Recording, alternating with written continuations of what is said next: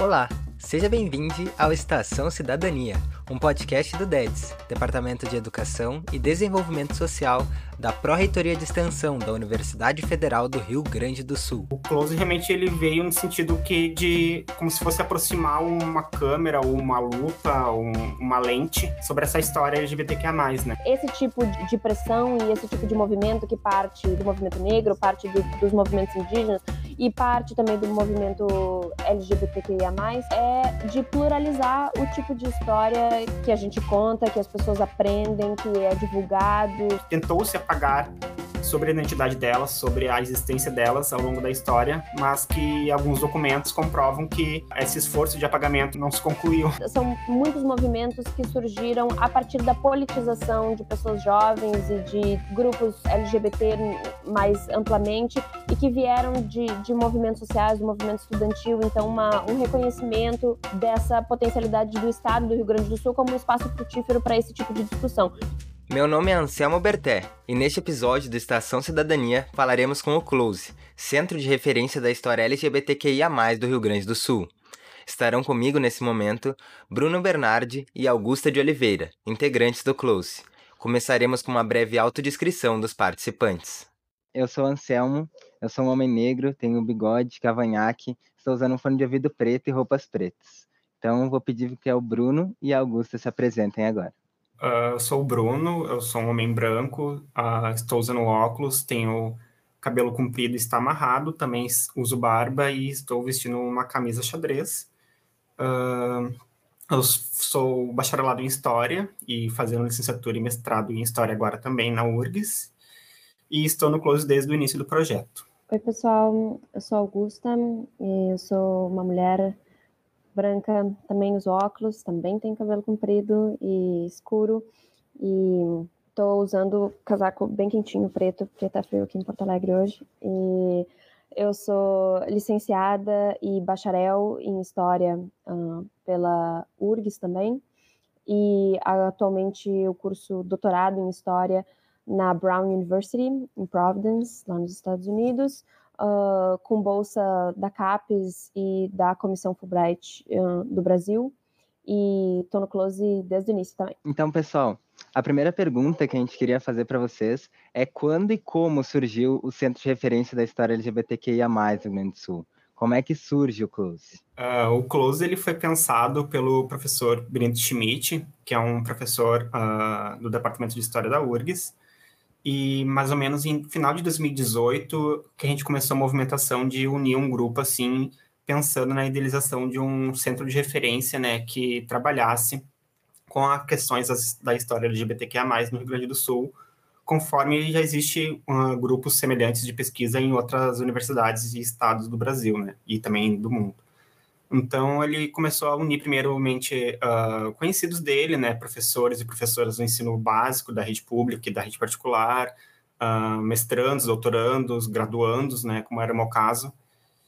E, bem, a ideia realmente era uh, formar um grupo, né, que estivesse interessado na promoção e na divulgação, enfim, né, no incentivo da produção historiográfica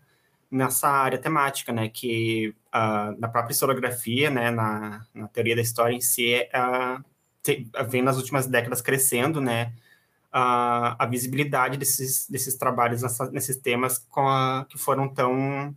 invisibilizados, né, quando não marginalizados ao longo da história da historiografia, da produção historiográfica. Semelhante como ocorre com a história das mulheres, a história dos povos indígenas, do povo preto, né, que tem uma lógica mais colonial europeia, né, quando se fala deles e conforme as últimas décadas vem mudando essa perspectiva, né, trazendo eles mais para o pro protagonismo da história, né, uh, como agentes de história. Quer falar alguma coisa, Guta? Não, eu ia dizer também, acho que o valor de ter um, um grupo, né, porque uh, muitas pessoas fazendo pesquisas um, que não que conversam entre si, mas não necessariamente se conhecem e que tratam do Rio Grande do Sul. Então, o valor do Close enquanto grupo é justamente reunir esses pesquisadores e pessoas que uh, estejam talvez já como professores no ensino básico e que tenham também essa preocupação de levar a história da sexualidade, história LGBT para o espaço de sala de aula. Então, um, espaço que seja também de, de, conexão e de conversa entre pesquisa, entre uh, prática docente e depois uh, a gente também uh, de preservação de fontes. Acho que o valor do grupo e da iniciativa é justamente esse de centralizar ao mesmo tempo em que expande e potencializa essa é uma troca de saberes que acontecia de maneira orgânica, mas que agora unidos em, em conversação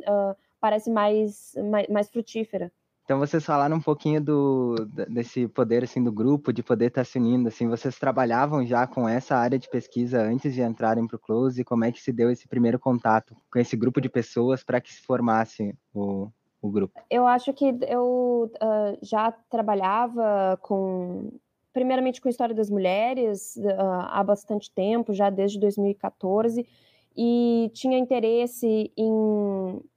em trabalhar com história LGBT, porque achava que existia uma certa lacuna na, na historiografia que era produzida naquele momento, tinha um contato com uh, movimentos sociais e com grupos que trabalhavam com, com, a população LGBT naquele momento, em 2015 e 2016, mais especificamente com a população de travestis e transexuais, a população trans em Porto Alegre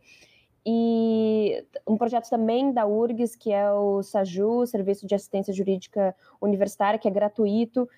e o grupo G8 fazia, uh, hoje em dia o processo é diferente, mas à época se faziam mutirões uh, que pediam uh, a troca do nome e do gênero no registro civil. E esse contato era facilitado através da Igualdade, que é a Associação de Travestis e Transsexuais do Rio Grande do Sul. Então, uh, chegavam pessoas que tinham interesse em fazer esse, esse processo, através uh, da, da URGS era feito e era peticionado em conjunto. Então eu, já, eu tinha um interesse em trabalhar com isso uh, e trazer isso para a história. Qual era a história desse movimento de desse movimento trans no Rio Grande do Sul? De que maneira ele era organizado? Qual era a, a, o que tinha por trás de quando se falava que o Rio Grande do Sul era pioneiro, que era pioneiro na organização uh, da população LGBT, e eu tinha interesse em trabalhar com isso. Então, antes do Close, eu, eu tive esse contato com história LGBT através uh, também de um outro projeto da URGS. Então, acho que isso é significativo e foi significativo também uh, quando vi que dentro da URGS e dentro da história, que não foi o meu contato inicial, também tinham pessoas que tinham interesse em trabalhar com isso. Então, o meu, meu início começou através, e depois foi a minha uh, dissertação de mestrado, que foi a respeito da, da, da Fundação da, da Igualdade do, e do movimento trans aqui no Rio Grande do Sul. Uh, a partir da, da, da, década de final da década de 80 e, e, em diante. Então acho que isso foi, foi significativo. Bem, a minha história na história LGBTQIA+, é um pouco, um pouco próxima da do Close, porque eu comecei a ser orientando de iniciação científica do professor Benito, que também é, é alguém que está mais em contato com a história LGBTQIA+, a, um pouco recente, né, desde 2016, mais ou menos, 2015, então, antes ele trabalhava com outras áreas da história, né, com questões da história da biografia, história do trabalho. E bem, daí quando eu entrei na bolsa de, com ele, eu ainda estava meio no, no, metade do curso, um pouco perdido, mas já sentia uma necessidade, uma vontade, já, já praticava em algumas disciplinas trabalhos dessa temática. Eu lembro de fazer uh, trabalhos e pesquisas breves sobre homossexualidade no Brasil colônia, sobre uma cadeira de história do crime, por exemplo, que eu pesquisei sobre policiais LGBTQIA+, uh, tanto que eu nem eu lembro que eu nem encontrei muitas fontes uh, sobre o Brasil e eu tive que uh, ir para fontes em inglês dos Estados Unidos e da Inglaterra, por exemplo. Então eu já estava meio que muito interessado nisso e entrando como iniciação, iniciação científica, uh, me aprofundei ainda mais. Então comecei a me aprofundar no tema junto com conforme o grupo ia se desenvolvendo e até chegar né, no momento de escolha final do, do da minha temática, por exemplo, de, de TCC, que é sobre a história da arte drag, que eu notei também, né, através de pesquisa, enfim, né, de levantamento bibliográfico, o quanto faltava, né, maior uh, trabalhos nessa, dessa temática e dessa arte aqui na cidade, uh, no campo da história, né, eu encontrei alguns trabalhos uh, de outras áreas, como da comunicação, das artes mesmo, das artes cênicas, mas sobre um trabalho mais de levantamento historiográfico, de fontes e entrevistas uh, com métodos né, da história, isso não havia até o momento, e daí eu me ingressei nesse caminho. Mas é bem isso, assim, uh, como a Guta falou, na história a gente sentia que era um campo que estava em ebulição e ainda está em ebulição, mas uh, felizmente tem crescido cada vez mais, né? E o Close ele vem justamente por isso, né? Para incentivar de dentro da academia, né? De dentro do curso de graduação, principalmente, a produção e o incentivo, o estímulo, né? De produções nesse campo, né? Que uh, já foi bem mais defasado e tem crescido cada vez mais. A gente queria também perguntar uh, o que é dar o close, né? E como essa expressão se conecta com o trabalho do centro e da onde surgiu assim a ideia de, chamar o Centro de História de Close? Dar o close, né? Uh, segundo o, o, dicionário Aurélia, que é um dicionário em termos uh, mais da comunidade LGBTQIA+, né? E que tem bastante influência no vocábulo pajubá, Pajubá ou Bajubá, né, que é um vocábulo bastante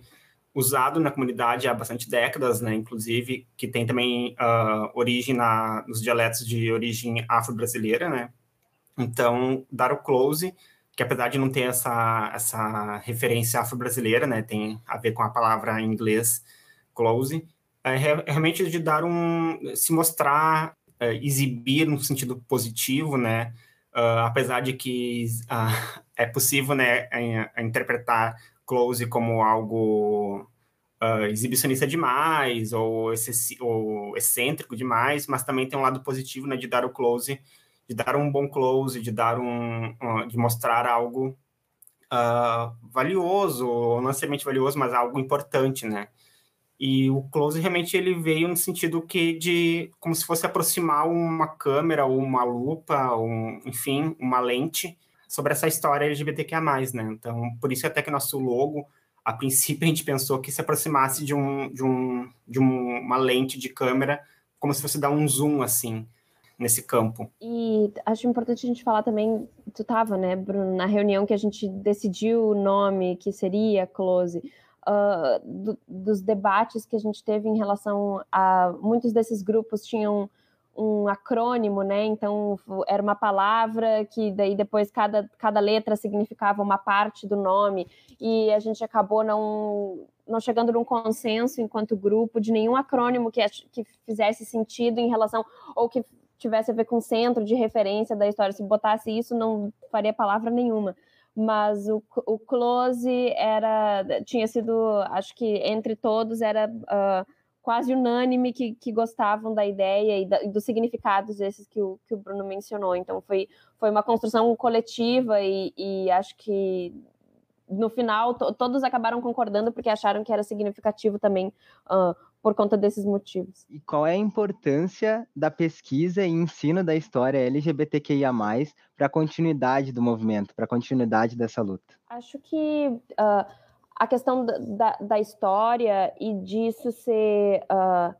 ensinado. A gente tem, bom, políticas públicas que uh, pressionam e que são frutos de pressão do movimento social em relação ao ensino de, de história dos povos indígenas, ensino uh, de história afro-brasileira nas escolas. isso é uma vitória e contribui para uh, multiplicar uma história que se imagina quando a gente está na escola que é uma história linear, que é uma história de vencedores ou que é uma história que não tem que os conflitos são resolvidos. E eu acho que esse tipo de política pública contribui para que haja uh, uma, uma, expansão e uma, uma, certa crítica em relação a um tipo de historiografia que se produz, que é uh, masculinizada, que é branca, que é colonial, uh, que é uh, que reforça estereótipos e que coloca pouca nuance em relação ao que é um, um, uma realidade, a época, uma realidade na história que é muito diversa. Então, uh, esse tipo de, de pressão e esse tipo de movimento que parte, bom, do, parte do movimento negro, parte do, dos movimentos indígenas e parte também do movimento LGBTQIA+,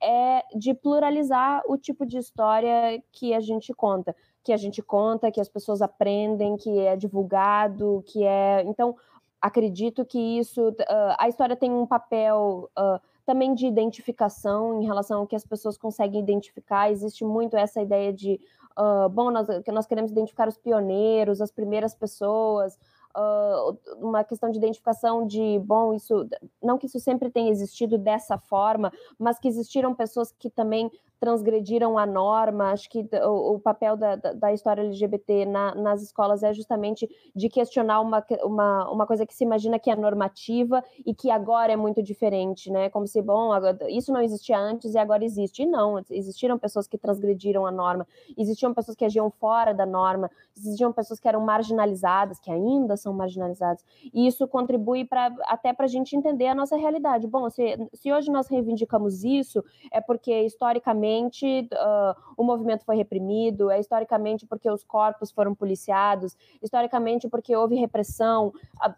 isso agora se constitui dessa forma. Então, traçar um, uma certa genealogia do que a gente tem hoje contribui para que a, a gente possa, nas escolas e para uma geração que se forma hoje com um ensino que é muito mais diverso, que é muito mais crítico, uh, co contribuir para criar uma realidade mais uh, mais nuançada do que, que era o passado histórico. Então, uh, complexificar o que se imaginava que era muito simples. Uma, então, acho que esse é o, o papel da, da, história LGBT, de trazer à tona, então, histórias que tinham sido marginalizadas e dar importância para esses personagens históricos e para essa narrativa mais complexa a respeito uh, da, da, existência LGBT ao longo da história. É bem isso mesmo que a Guto estava falando, e também acredito que há um, um, uma questão de representatividade também, né? Porque Uh, não, é, não dá para se negar que essas pessoas existem, né? Pessoas LGBTQIA existem, uh, pessoas trans existem, e também podem né, uh, se identificar ou, ou, se sentir diferente, ou serem apontadas enquanto diferentes desde cedo, né? Desde o, da escola primária, desde o ensino fundamental, ensino médio. Então, trabalhar essas questões principalmente quando elas já começam né, a se entender como sujeitos, como sujeitas, como cidadãs, uh, no ensino médio, por exemplo, né, ou na pré-adolescência mesmo, de, de, mostrarem que existem pessoas que, como a Guta falou, né, se foram apontadas também enquanto diferentes, enquanto desviantes, enquanto anormais, inclusive, né, ou enquanto doentes mesmo, né, uh, a transexualidade foi deixou de ser categorizada enquanto transtorno mental há pouquíssimo tempo, né, três anos, no, talvez nem isso, uh, homossexualidade, um pouco mais de 20, 30 anos, então, são lutas, e isso tudo mudou com muita luta, né? Então, trazer isso para o ensino de história, que essas lutas existiram, né? Igual outros movimentos sociais, né? Como o movimento da classe trabalhadora, o movimento feminista, movimento negro, movimento indígena.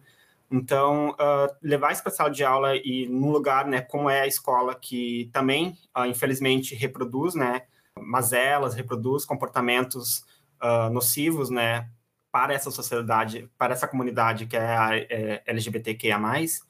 uh, trazer isso para a escola e, não, por que não na história, mas também em outras disciplinas é possível, né, em geografia, na própria uh, literatura, uh, ou mesmo em ciências exatas, né, é possível trabalhar essas temáticas sem entrar num campo tão distorcido e distante, por exemplo, das leis da, e da BNCC, por exemplo, da, da própria Constituição,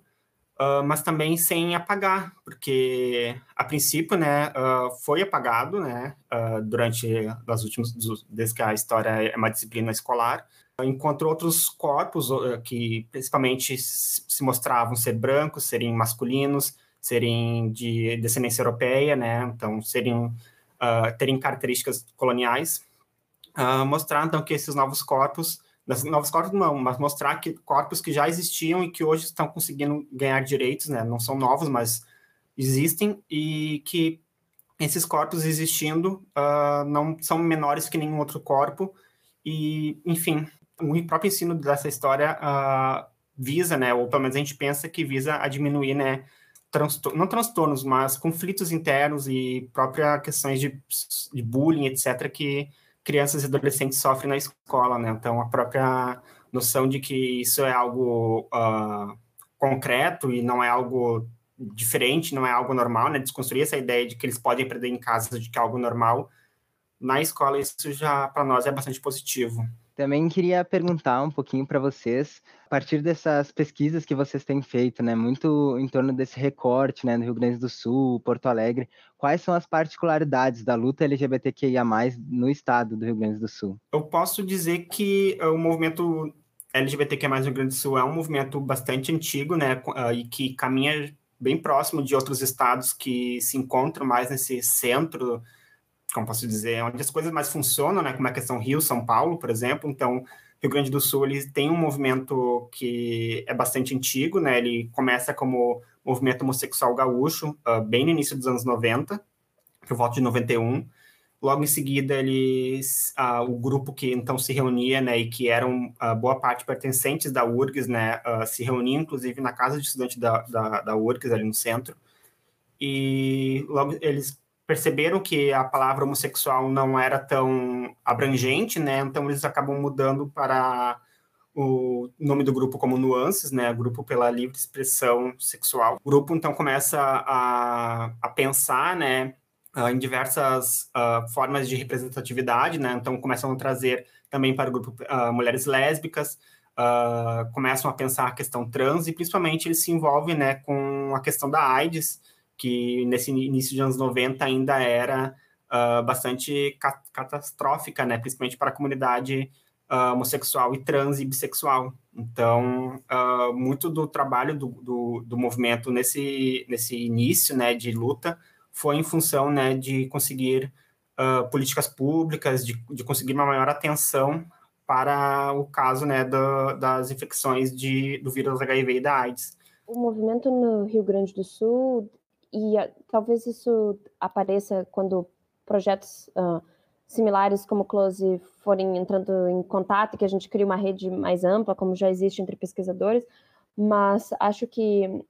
a questão da particularidade do Rio Grande do Sul tem a ver com coisas que são. Claro que o movimento em Rio e São Paulo é tido como uh, mais, mais avançado no sentido que se organizou antes mas eu acho que aqui no Rio Grande do Sul se dizia, e, e por isso foi um dos motivos que me interessou a história LGBT, que se existia um, uma, um pioneirismo em relação a conquistas, em relação à organização. A gente tem organizações muito longevas uh, aqui no Rio Grande do Sul do movimento LGBT, o Nuances é uma delas, a Igualdade, que é a Associação de Travestis Transsexuais aqui do estado é outra, uh, o Somos também, que é um grupo voltado para campanhas de comunicação. Acho que tem um uma rede grande de grupos aqui no Rio Grande do Sul. E isso ligado também a uma história do Estado uh,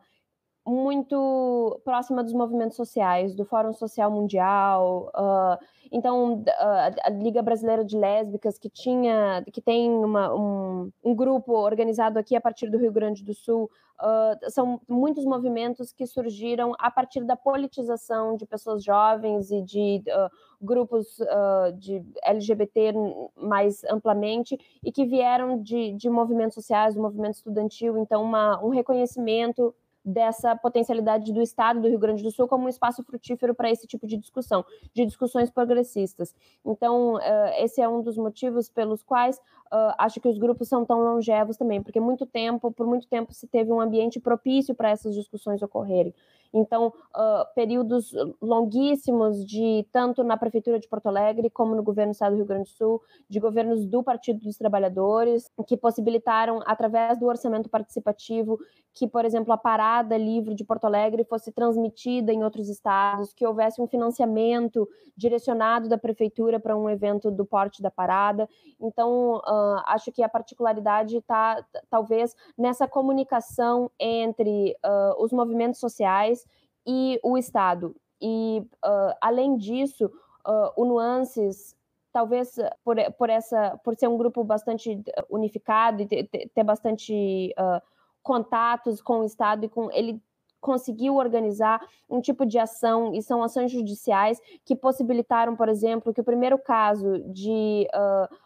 um, um, casal homossexual ter o cônjuge ter recebido o benefício do INSS uh, ah, através do, do, do, do, companheiro à época foi aqui no Rio Grande do Sul, através de uma ação do Nuances. A gente vê, uh, por exemplo, uma, ações de representação uh, em, em, favor da população LGBTQIA+,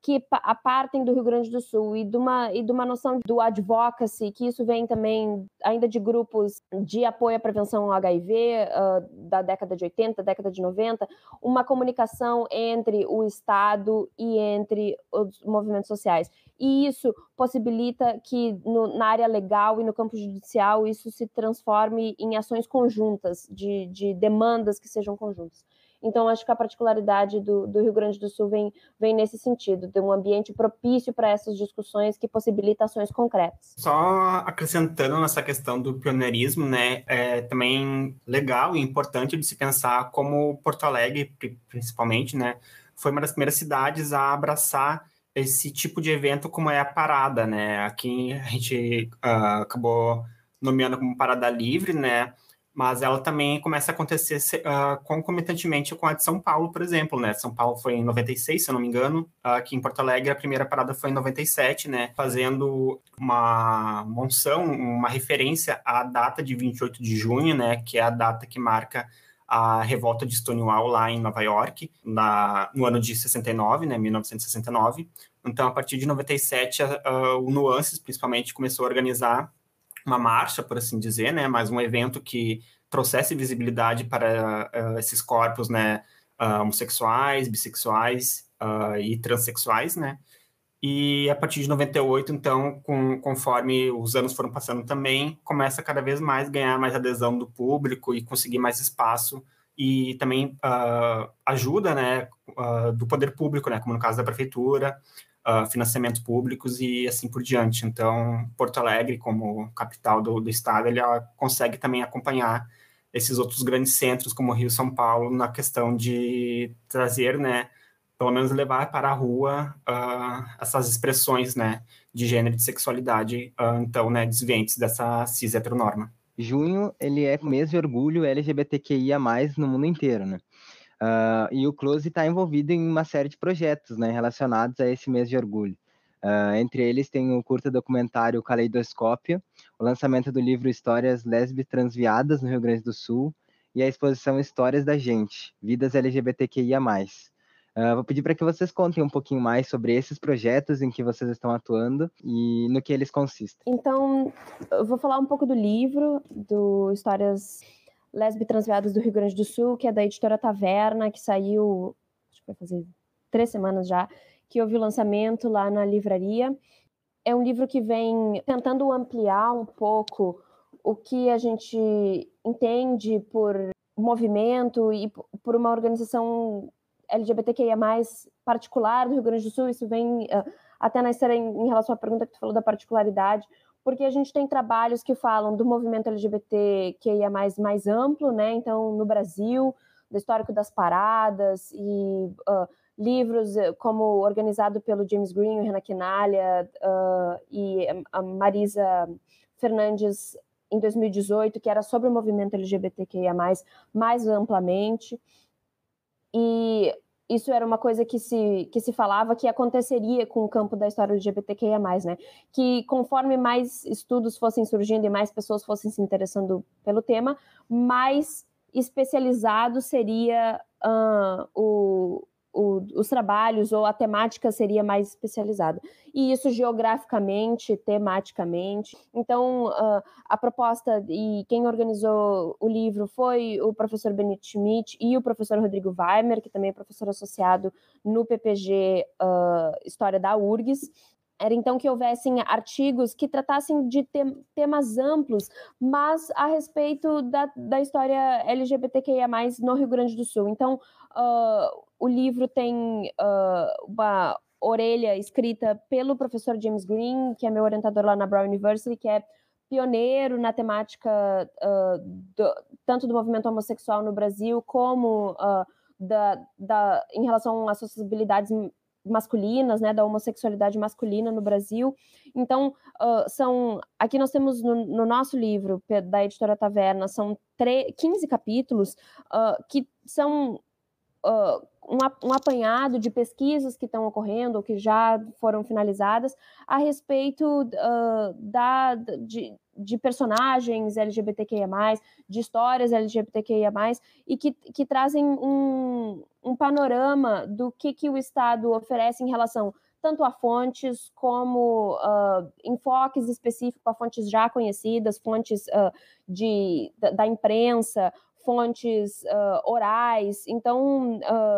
é, a ideia de que uh, como é possível também o, o, o, trabalho é mais, é mais complexo no sentido de que ele oferece para quem está lendo também uma ideia de, do que há de possibilidades. Que tipo de fontes eu posso trabalhar quando eu quero fazer uma história de LGBTQIA+, que não é uma coisa de outro planeta, e sim um olhar diferente para fontes que os historiadores já trabalham. Uh, então, eu acho que esse, esse livro vem uh, é produto de, um, de uma discussão já que vem há bastante tempo dentro da historiografia e que mostra o tipo de especialização e, e, e como isso como isso é específico em relação ao tipo de trabalho que é uh, realizado aqui no Rio Grande do Sul, e isso também pode acontecer em outros lugares, em outros estados, porque existe já esse trabalho, grupos, como o Bruno mencionou no início, grupos de estudo que trabalham com isso e que têm potencial para fazer uh, produções semelhantes, no sentido de que cada vez mais a história LGBT no Brasil se mostra como uma possibilidade de pesquisa e não algo. Uh, difícil ou uh, marginal, mas sim como matemática de interesse para uh, pessoas que estão entrando na graduação ou que, como o Bruno, tiveram contato uh, ao longo, mas um, acho que é isso. Bom, acho que antes de falar dos outros dois projetos,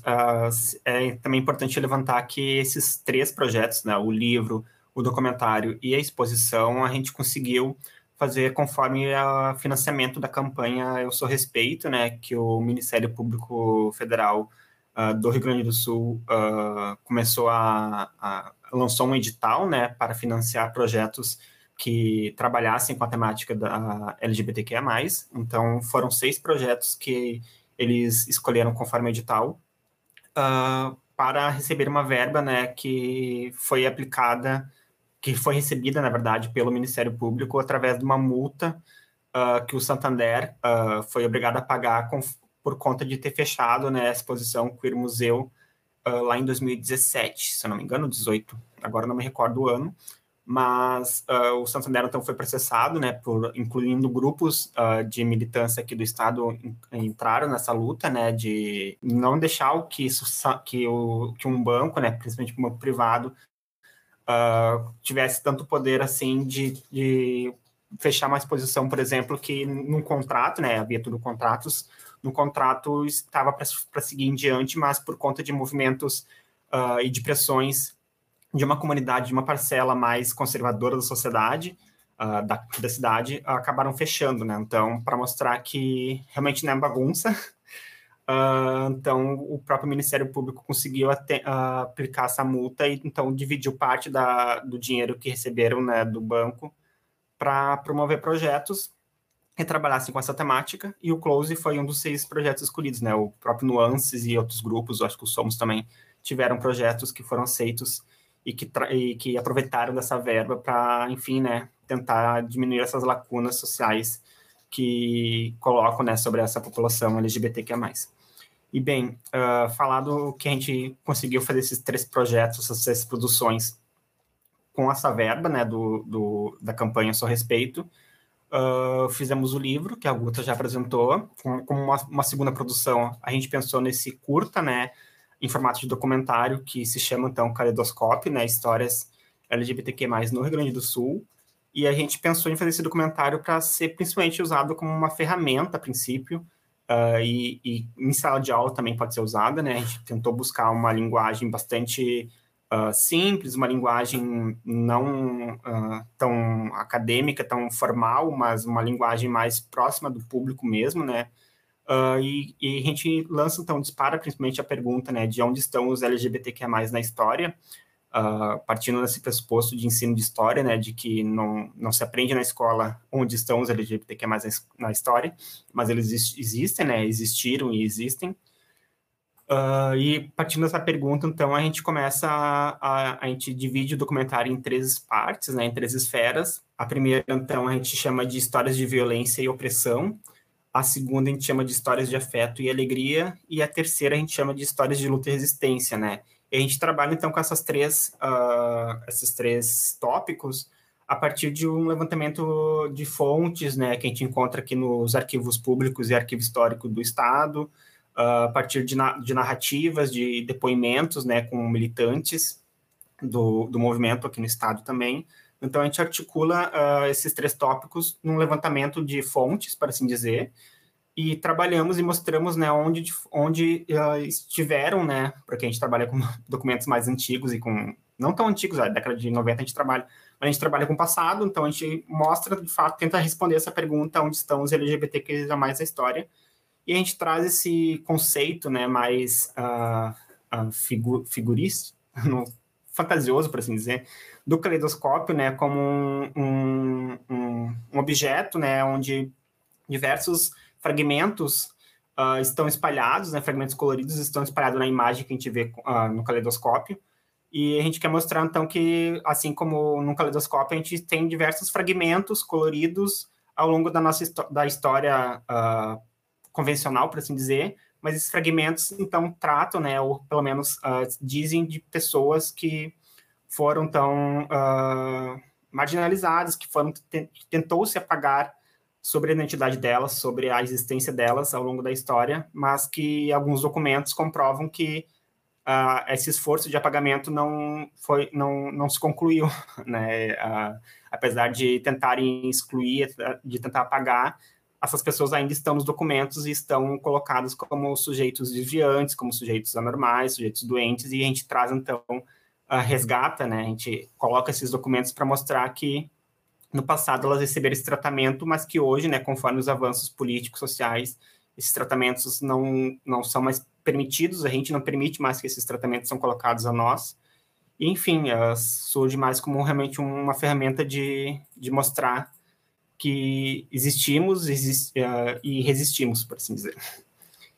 E, bem, como última produção, né, que a gente costuma chamar, a gente está produzindo uma exposição que está para ser lançado oficialmente, dá para se dizer, uh, nesses próximos dias, uh, semana que vem, final de junho, uh, que na verdade é mais uma exposição assim urbana uh, e que envolve virtual físico, né?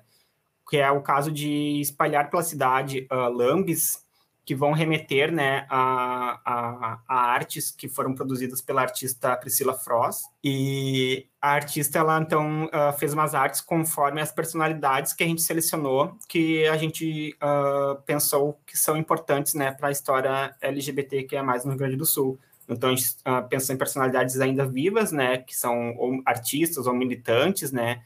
aqui no estado, ou mesmo personalidades já falecidas, né. Então, a gente, nessa primeira fase da exposição, a gente vai espalhar pela cidade nove lambes, uh, nove artes, na verdade, de lambes. Então, vão ser vários lambes, mas que representam nove artes. E cada arte vai ser acompanhada de um QR Code que a gente convida, então, a, o público, né, a mirar a câmera do celular no QR Code, que vai direcionar, então, para uma página uh, virtual que tem uma mini biografia, por assim dizer, dessa personalidade, né? Daí a gente conta um pouco da história dessa personalidade, uh, das lutas que essa personalidade participou, uh, dos caminhos, né? Dos lugares que essa uh, personalidade frequentou aqui no estado, né? Na cidade de Porto Alegre ou mesmo no interior do estado, a gente também tem personalidades do interior. A gente pode uh, continuar também nessa nessa esfera do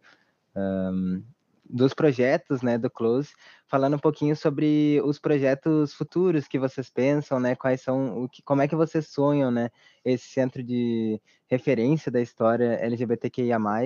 um, e, e, um pouco do que, de como as pessoas uh, podem uh, ent entrar em contato com o conteúdo que o, uh, que o Close produz, que o Close organiza, para quem, né, quem é que pode acessar esse conteúdo? São professores, são as pessoas que engajadas na luta. Então, para que vocês falem um pouquinho sobre essas perspectivas. Eu acho que primeiro a gente pode divulgar então nosso Instagram, né, o uh, close.história. No Facebook também é possível encontrar uma página nossa, né? Só escrevendo Close História, eu acho que.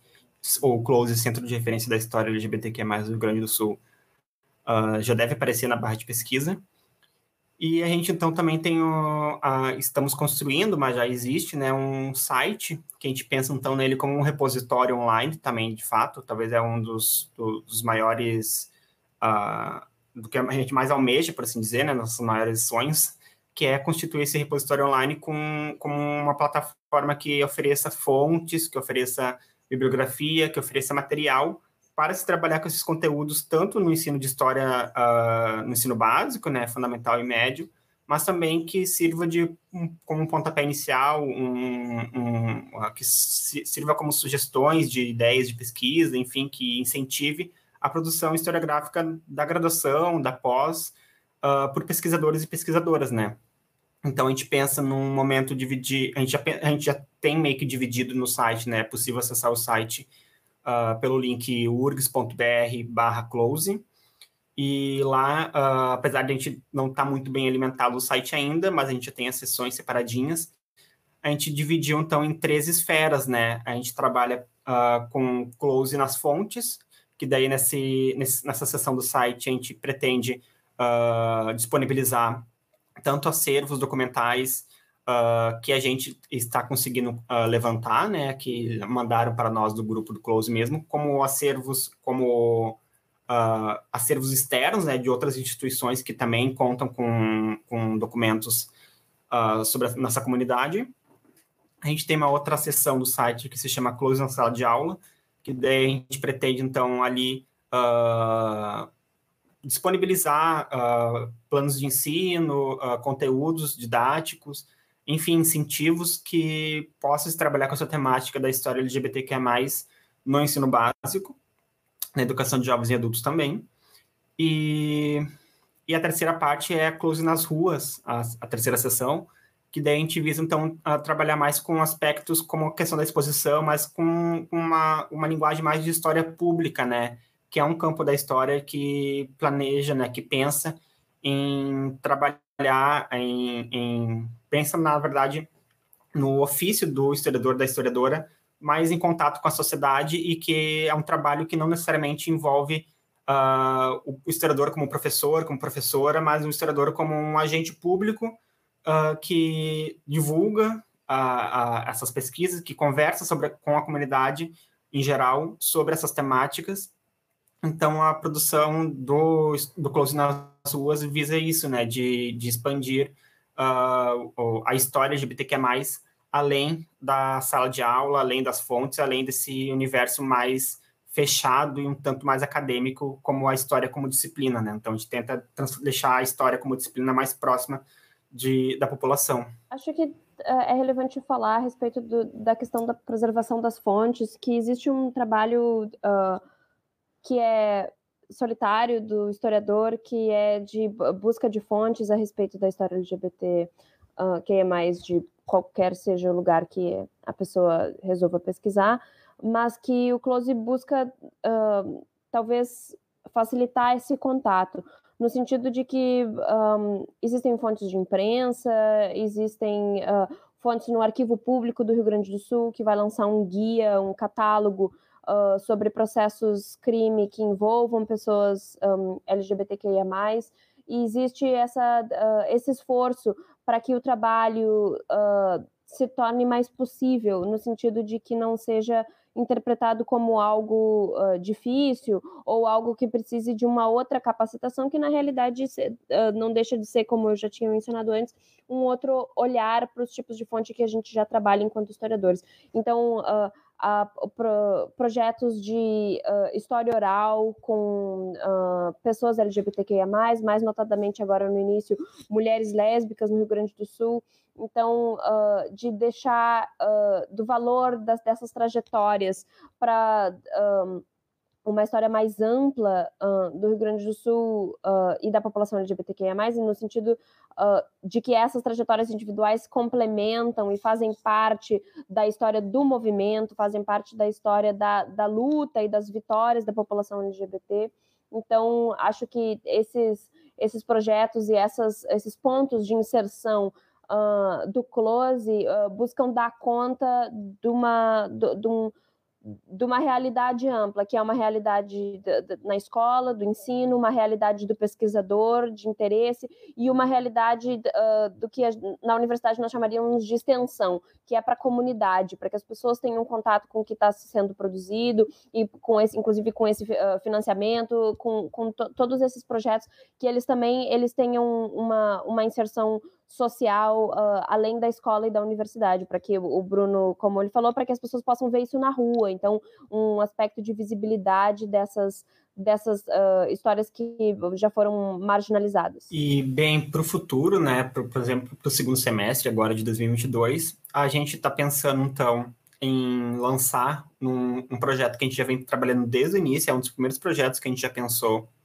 que é a produção de um livro paradidático, né? Sobre a história LGBTQ+, uh, com mais ênfase no Rio Grande do Sul, mas que também trata de uma maneira mais ampla, né? Uh, e é para ser um material que a gente vai disponibilizar gratuitamente para professores e professoras do ensino básico, né? Tanto que de escola pública quanto escola privada, mas que seja um material que uh, professores e professoras que acreditam, né, na, na potência do tema, na potência do ensino de história mais diversificado, mais plural, uh, esse, esse material, então, a gente está construindo para justamente auxiliar esses professores e essas professoras na hora de pensar como trabalhar essas questões. Então, a gente está fazendo um material que trata tanto dessas questões mais burocráticas, mais legislativas, né, uh, e que são importantes também, né, porque a gente, uh, vivendo nesses tempos mais uh, sombrios que temos vividos, né, nos últimos anos, né, e não só desde 2018, mas também anteriormente,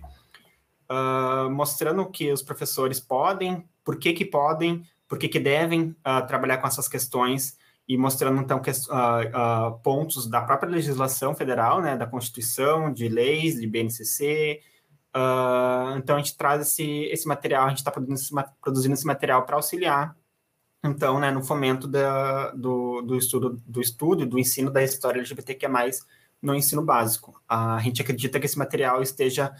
uh, disponível, né? A gente está pensando em lançar ele físico e, e digital por PDF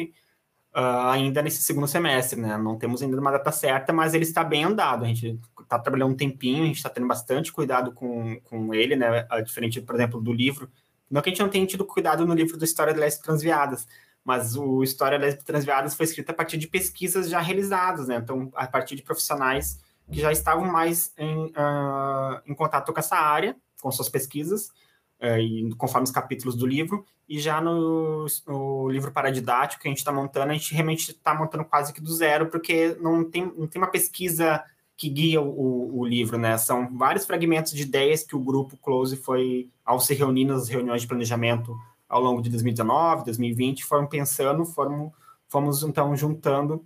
essas ideias e o livro está saindo. Acredito que logo mais a gente vai começar a divulgar mais sobre ele nas nossas redes sociais. E outro projeto que a gente tenta, a gente está pensando, né, e há bastante chance de acontecer, uh, talvez no início, na metade do segundo semestre, é uma oficina uh, para professores e professoras de ensino básico que discute uh, um pouco dessas ideias que o livro já pretende trazer, de por que trabalhar, como trabalhar, como se proteger de, de acusações, caso surjam, realmente mostrar que, uh, botar, uh, peitar, por exemplo, a direção da escola, caso ela seja uma direção mais conservadora, de por que, que essas questões podem e devem ser trabalhadas dentro da sala de aula, dentro da escola, né? Então, a gente tá, já fez uma oficina teste, uh, teste não, mas a gente já fez uma primeira oficina uh, que a gente chamou até de Educar para a Diversidade em 2019, em outubro de 2019, a gente teve bastante procura, assim, por profissionais do ensino básico, a gente teve uma média de 60, 70 inscrições uh, no dia, né, foi um sábado, o dia todo, que a gente se reuniu lá no Arquivo Público, numa sala que o arquivo disponibilizou. Uh, a gente teve um, uma série de, de, palestras, de oficinas, que discutiam, então, né, uh, sobre essa temática. E foi bastante sucesso, a gente recebeu bastante uh, feedbacks positivos uh, do, do, de, quem, de quem frequentou. E agora a gente está tentando, então, fazer uma nova edição, dando um, um, uma nova roupagem, né?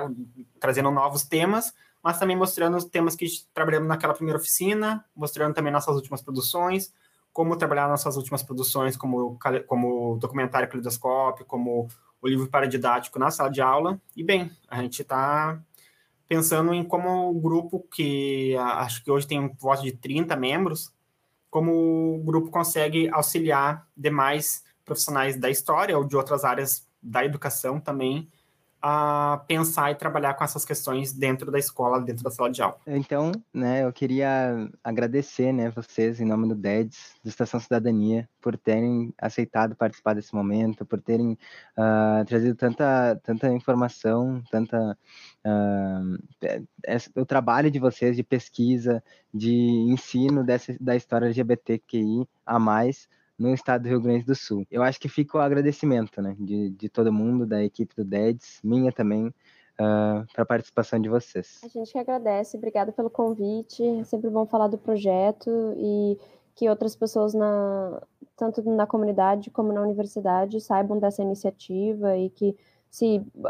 houver interesse possam se juntar também para que a gente consiga amplificar uh, o papel que a gente tem uh, dentro da universidade. É isso, também agradeço a audiência e ao convite do DEDS, né? Eu também acompanho o DEDS desde o início da faculdade, ah, já participei de outros projetos que envolviam o DEDS também, com questão de educação popular, então é um trabalho muito bacana que o DEDS uh, realiza.